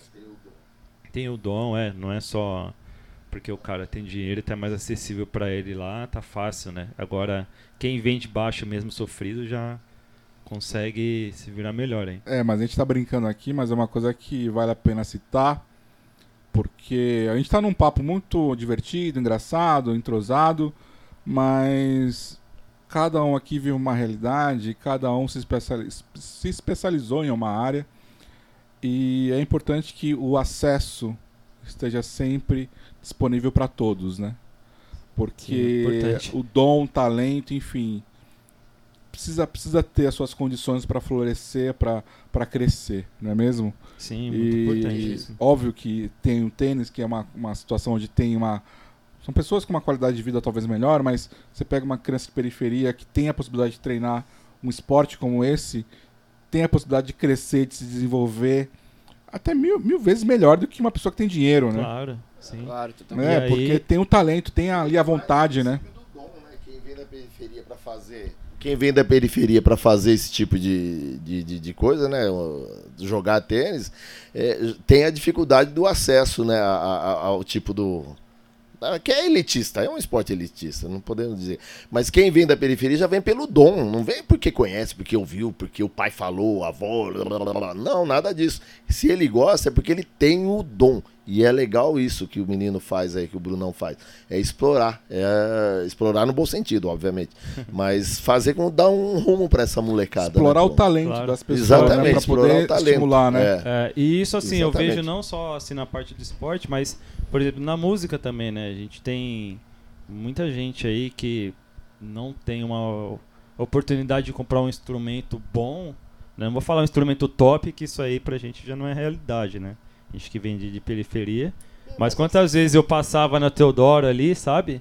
E ficava viajando, sabe? Igual aqueles cachorrinhos que fica. Ah, tá vendo aquelas máquinas de frango, de é. Aí você fica viajando, putz, olha que da hora, mas eu não posso. E aí chegava um molequinho com o pai dele lá. Ah, pai, eu quero aquela guitarra ali, sabe? E aí o moleque, tipo, fazia só um ré assim. Ah, gostei, pai, legal. E aí uma semana depois o moleque largava, sabe? E quem quer mesmo ali tocar não tem que se virar de qualquer jeito. Meu sonho é ter um violão Martin. Só que o violão Martin custa aqui, sei lá, uns 5 mil pra cima. Eu não sei, num, eu acho que eu nunca vou ter, mas sonhar não custa nada, não é mesmo? Mas se alguma loja de instrumentos quiser patrocinar o Nada Pop, fica à vontade aí. Já patrocinar que esteja nos Fábio, ouvindo. Fábio me olhando de torto aqui, já era, Fábio. As bandas aqui também, se alguém aí quiser, sem dó. Pô, mas é óbvio, tem que ser, tem que, mas tem que patrocinar mesmo. Acho aí, que ó, é... tá aí uma citação interessante que o Bruno falou a respeito dos instrumentos. Ele falou que hoje ainda tem um, umas coisas quase inacessíveis, mas hoje é extremamente acessível para qualquer um instrumento. Na minha época, que nem é tanto do Fábio, na minha época, sim, é que era foda, era terrível. Você conseguia uma guitarrinha finquezinha, vagabunda, que era. Hoje é uma, sei lá, uma Golden, uma tonante, sabe? Na época, era, né? puta, meu, você tinha que, sabe, fazer alguma coisa, cara. Hoje não, hoje praticamente você instala o dedo. Tem as que sim. tem dificuldade em relação a valor, igual o teu uhum. violão que você quer. Mas não te impede de ter um de Jorge, um Del uhum. Enfim, um Giannini, sabe? Que vai fazer uma sonoridade parecida também. Mas lá na, na minha época, sim, é que era terrível a coisa, cara. Era demais. Lá a gente, um que tinha instrumento e ia num festival, todo mundo tocava no instrumento do cara. É, não, aquela é, essa época, essa a gente época... ensaiava em lugares que o dono da casa tinha os instrumentos. Não, essa, essa época do início Era do punk foda. rock é uma das coisas mais brilhantes assim do faça cara, você mesmo. É, é heróica. É heró... não é heróico, é, é, é revolucionário, é Implantar tudo que você o pode imaginar. no Brasil foi heróico. Tipo, você criar toda uma cultura com contonantes, praticamente, né? Pô, era o que tinha, é, né, meu? Eu, assim... A, a felpa, olha só, a minha, a minha primeira felpa. banda, que eu falei, a banda punk, né, que era a Cirrose Exposta, é, a gente também tinha esse... Há 17 anos atrás lá, a gente tinha essa dificuldade de instrumentos. É, então, a minha primeira bateria, a gente pegou um tantan, sabe? E aí cortou ele. A parte que tinha pele era o bumbo. O pedal eu ganhei de um baterista. Eu tinha, eu, esse mesmo baterista ele me deu um prato de ataque rachado no meio. E aí eu não tinha estante, a gente pendurava na telha. O cara era reciclável.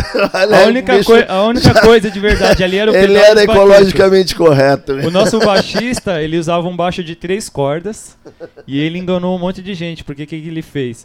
Ele ele pegou e colocou Fender, escreveu Fender assim à mão e pintou. E todo mundo via assim, nossa, que baixo muito louco, três cordas da Fender ainda, né?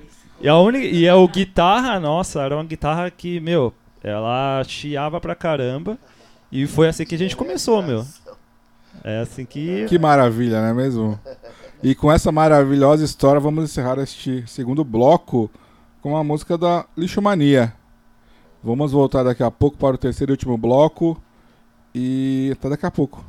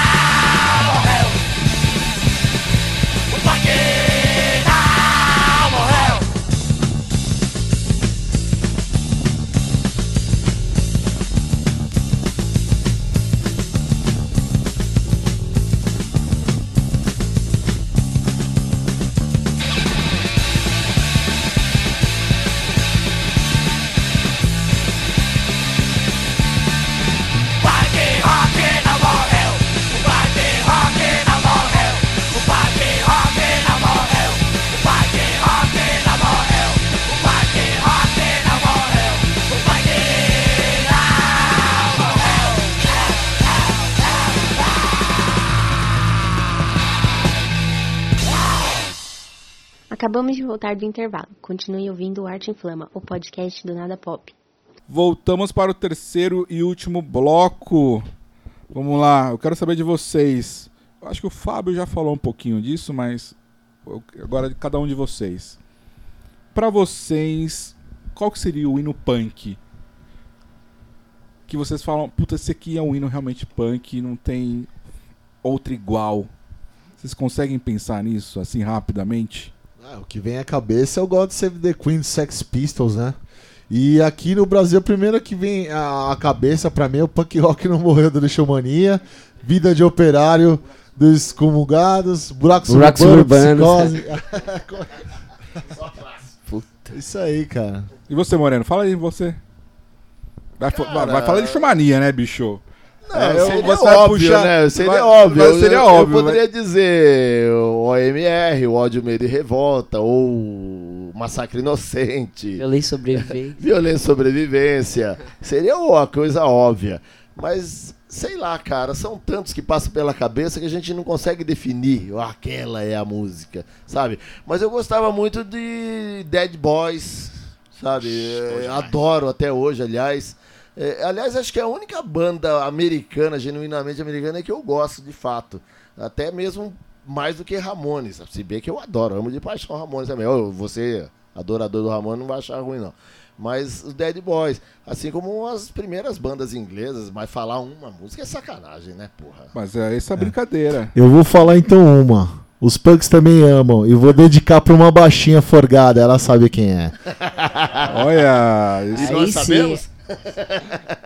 E você, você?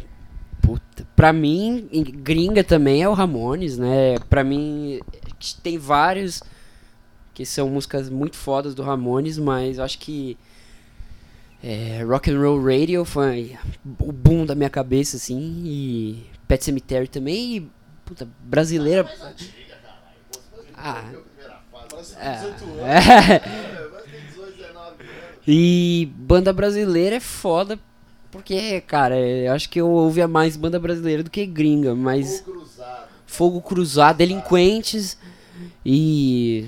Puta, Pela Paz no Mundo, do Cólera, que a gente já tava. citando o Redson, pra mim são grandes hinos. E também o Violência e Sobrevivência, que era uma banda que Mania, eu ouvia muito antes de entrar na banda, né? E aí, é. Por aí vai. E você, Mendes? Eu, pra mim, a música. é, acho que eu vou fugir um pouquinho aí do, do que os caras falaram.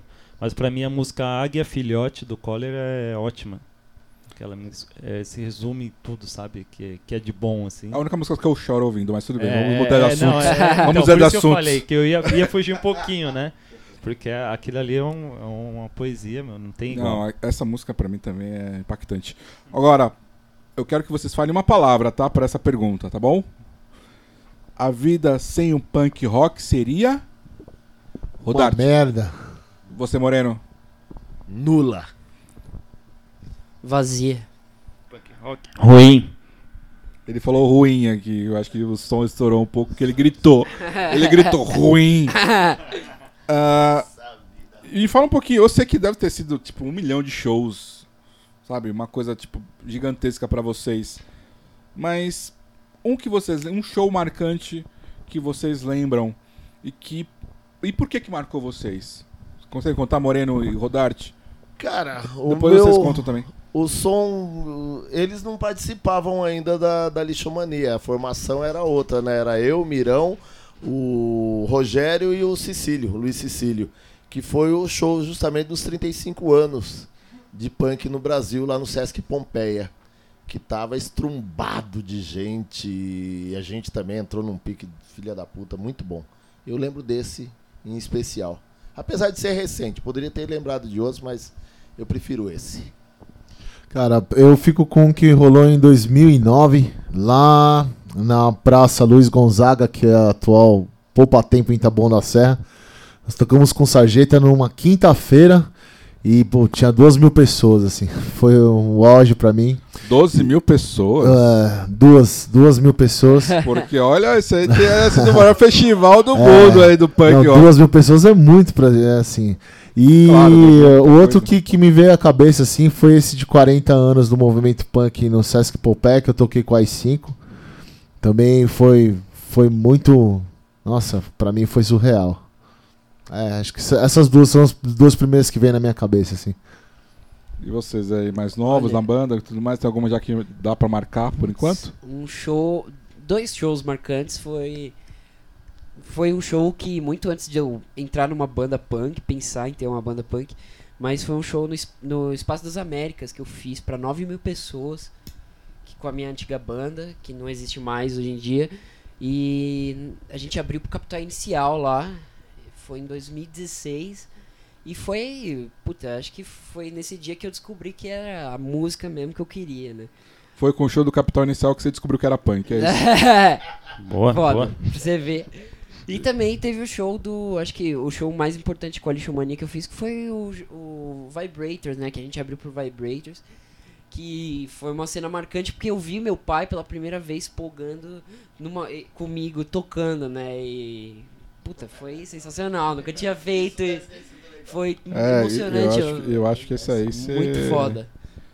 Você ganhou de nós aqui. É. e você, Mendes? Eu. Bom, com os caras ainda não tenho show, que eu tô recentemente aí, mas eu tinha uma. Eu tocava numa banda chamada Naftaleno. Pra mim foi marcante porque a gente tava tocando no festival, Parque do Riso, no Embu das Artes.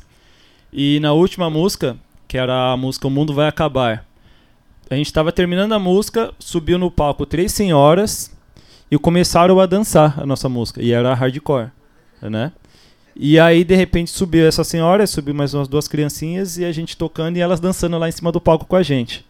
Aí, terminamos a música, terminamos o show, descemos do palco, aí o mundo acabou de verdade. Porque co- começou a cair um temporal e, meu, o, a- o palco tinha algumas tendas assim, caiu tudo, os amplificadores Caralho. queimaram tudo, deu prejuízo lá.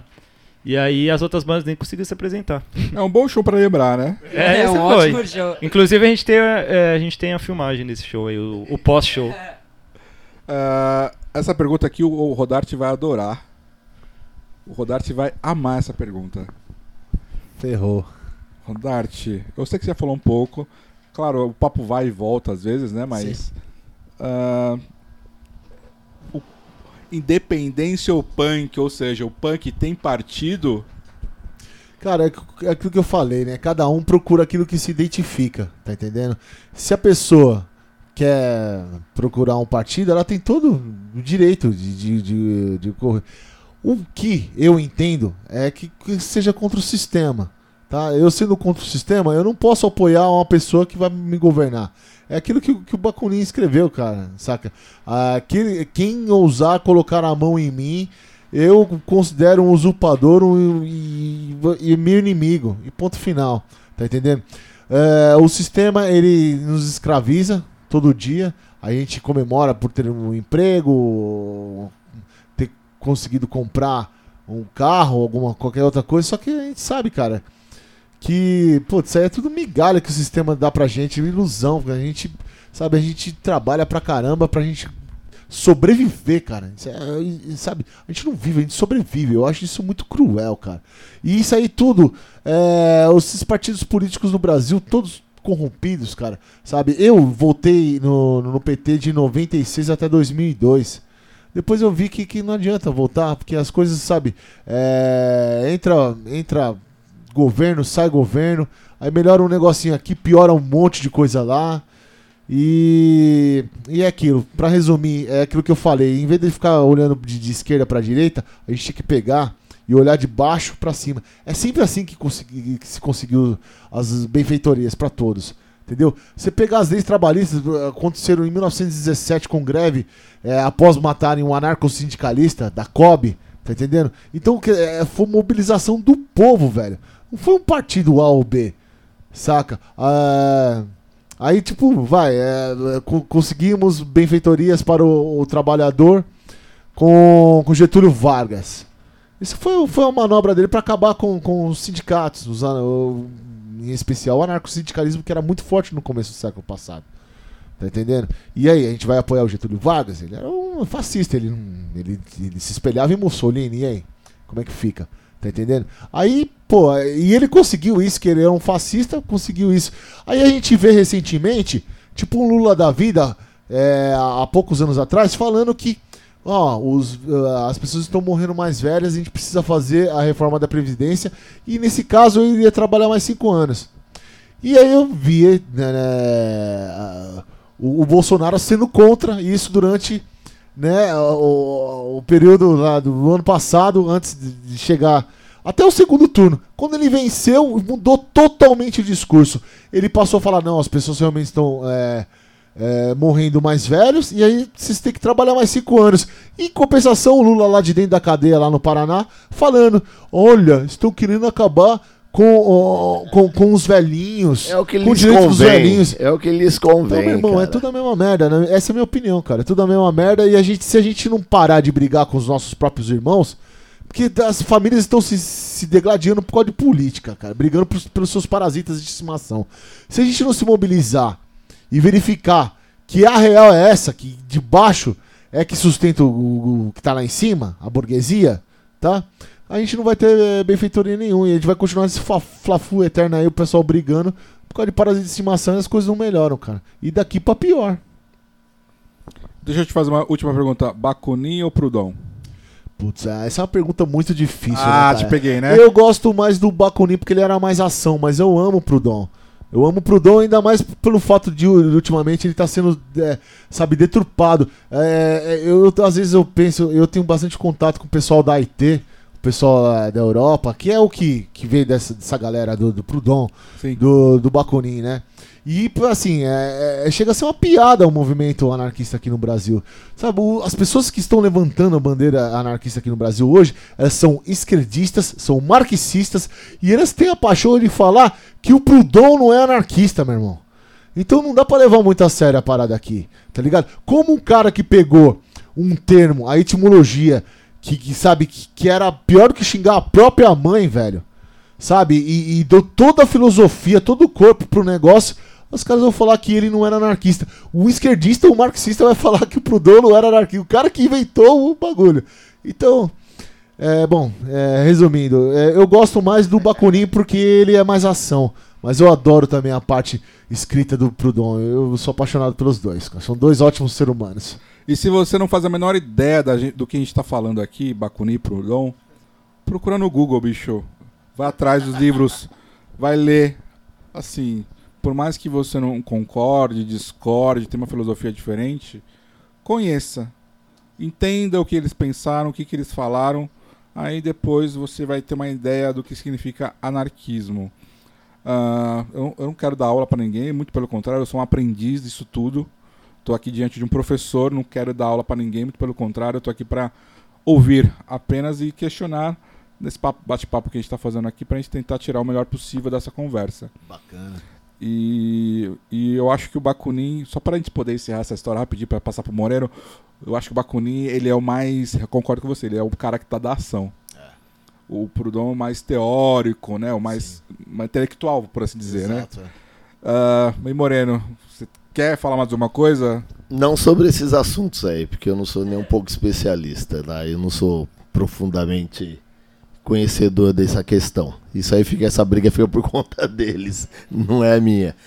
Mas, enfim, é, a gente tá, você perguntou a questão inicial, que é a política dentro do, do, do, do movimento, seria alguma coisa assim, não foi? É, na verdade, assim, Ou... se, você, se, se, o punk hum.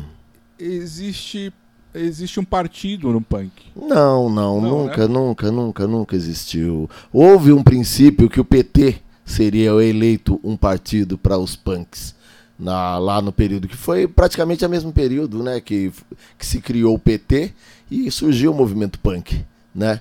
Então houve uma tentativa de eleger o PT como seria o partido. Mas eu, da minha, na minha visão, por exemplo, eu, eu só votei uma única vez no PT. Foi quando houve a disputa do Lula com o Collor. O Collor com aquela conversinha besta lá não me convenceu. Foi a única vez que eu votei no PT. 89. Tá? Mas as historinhas do Lula daquela época já era antiga e eu nunca, nunca, nunca me aproximei, nunca fiz questão alguma. Eu acho, ah, só para responder, o Fábio, por exemplo, ele tem lá o pensamento dele, o anarquismo, essas coisas todas, contra qualquer tipo de política. Eu posso, assim, é, não, não diria exatamente ser o contrário, mas se alguém vai ter que administrar o país, ou qualquer coisa que seja, que seja o menos pior. Porque bom não vai ter.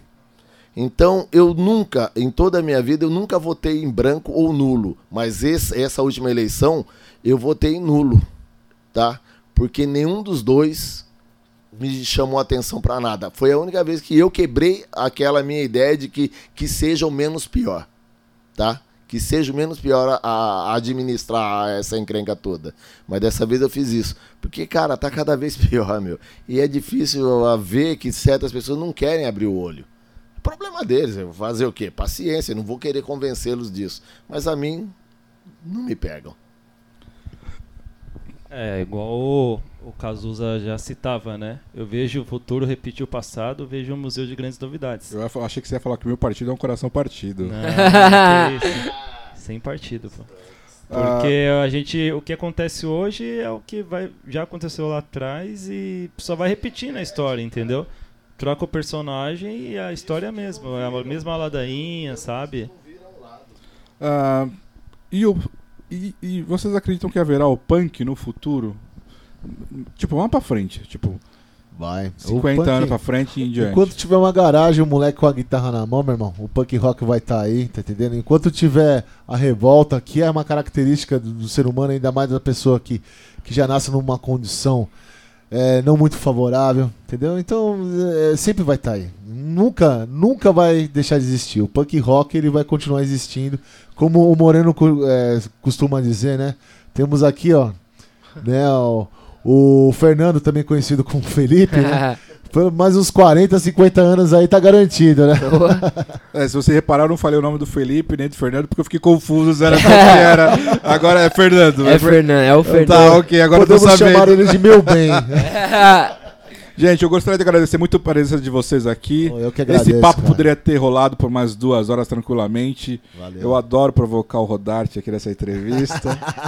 porque o Rodarte é um cara que tem uma tem uma visão anárquica da coisa que eu acho incrível, assim. E obrigado pela presença de vocês. Ah, Desejo que a banda de vocês continuem aí por sei lá quantos anos aí, quanto vocês puderem ter força e vontade. Isso aí. E antes da encerrar, dou, dar os agradecimentos aqui para o estúdio novamente. Vocês querem fazer alguma consideração final a respeito? Alguma coisa que deixou para trás que a gente não falou? Enfim, fique à vontade. Eu só quero agradecer esse, esse, papo gostoso que a gente teve com você, Maurício. Gosto bastante de você, do trabalho que você vem desenvolvendo. Eu já acompanho lá desde 2014, 2015, né? O, o seu trabalho com Nada Pop. É, por favor, continue dando é, esse espaço para o underground. Tá? É, o movimento ele, ele precisa disso, de pessoas que fazem. Né? Então tem muita gente também julgando, isso eu me incluo também, sabe, apontando o dedo. Só que para arregaçar a manga e fazer, meu irmão, aí que tem que ser punk pra caralho. Tá entendendo? E você é punk pra caralho, meu irmão. Parabéns, obrigado. Aí. Tá? Quero agradecer aqui também ao Moreno. Eu quero agradecer também ao, Felipe, também é conhecido como Fernando, né? Que me chamaram aí pra fazer parte do Lixomania. É uma das bandas que eu mais amo na vida, cara. Tipo, me influenciou pra cacete, de verdade. Pra mim é uma honra estar tocando com eles. Pra mim é uma honra também agora estar fazendo um som junto com o Mendes no Sarjeta. É, o Mendes eu conheci ele já tem uns 15 anos, ele tocava numa banda que eu gostava muito, chamada Naftalena, que ensaiava lá no meu estúdio, que é uma banda que eu sou muito fã, cara. E eu acho ele um brilhante músico. Pra mim é uma honra estar junto com você, meu irmão. Tá sabendo? Valeu? Tamo junto, Era Punk. E é isso aí, mano. Foda-se o sistema. Fuck the system. Moreno. Obrigado. Eu agradeço a você, Maurício, ao Estúdio Porto, é isso, né? Estúdio Porto Produções Musicais. Estúdio Porto Produções Musicais. Enfim, tudo que já foi dito, já foi dito, mas a gente não, não se cansa de repetir, até por questão de alerta, sabe? A coisa, quando é repetida, repetida no ente dito, ela não, não cai no esquecimento. É o que a gente fez aqui e vamos continuar falando sobre o mesmo assunto, o mesmo tema a vida toda, enquanto eu viver, pelo menos, tá? Eu agradeço a vocês por isso. Obrigado. Obrigado, gente. Mais alguém? Mais alguém? É, agradecer aí a oportunidade, né, de a gente expor as ideias aqui, né? E agradecer também quem está ouvindo aí até agora. Eu sei que foi longa a conversa, mas bem produtiva. E é. agradecer a oportunidade também, a Lixomania tá dando aí para começar a tocar com eles aí. O Fabião também com a Sarjeta, né? E, e é isso aí, meu. Sempre gostei de tocar e agora vou continuar aí tocando, né? Porque eu tava parado. não tô na minha especialidade, agora eu tô no baixo ali, mas eu também arrisco. Agora eu vou tomar a frente do pau, vou sair de lá de trás da bateria um pouquinho, da onde Dave Grohl, né? Vou pegar a parte da frente do palco agora.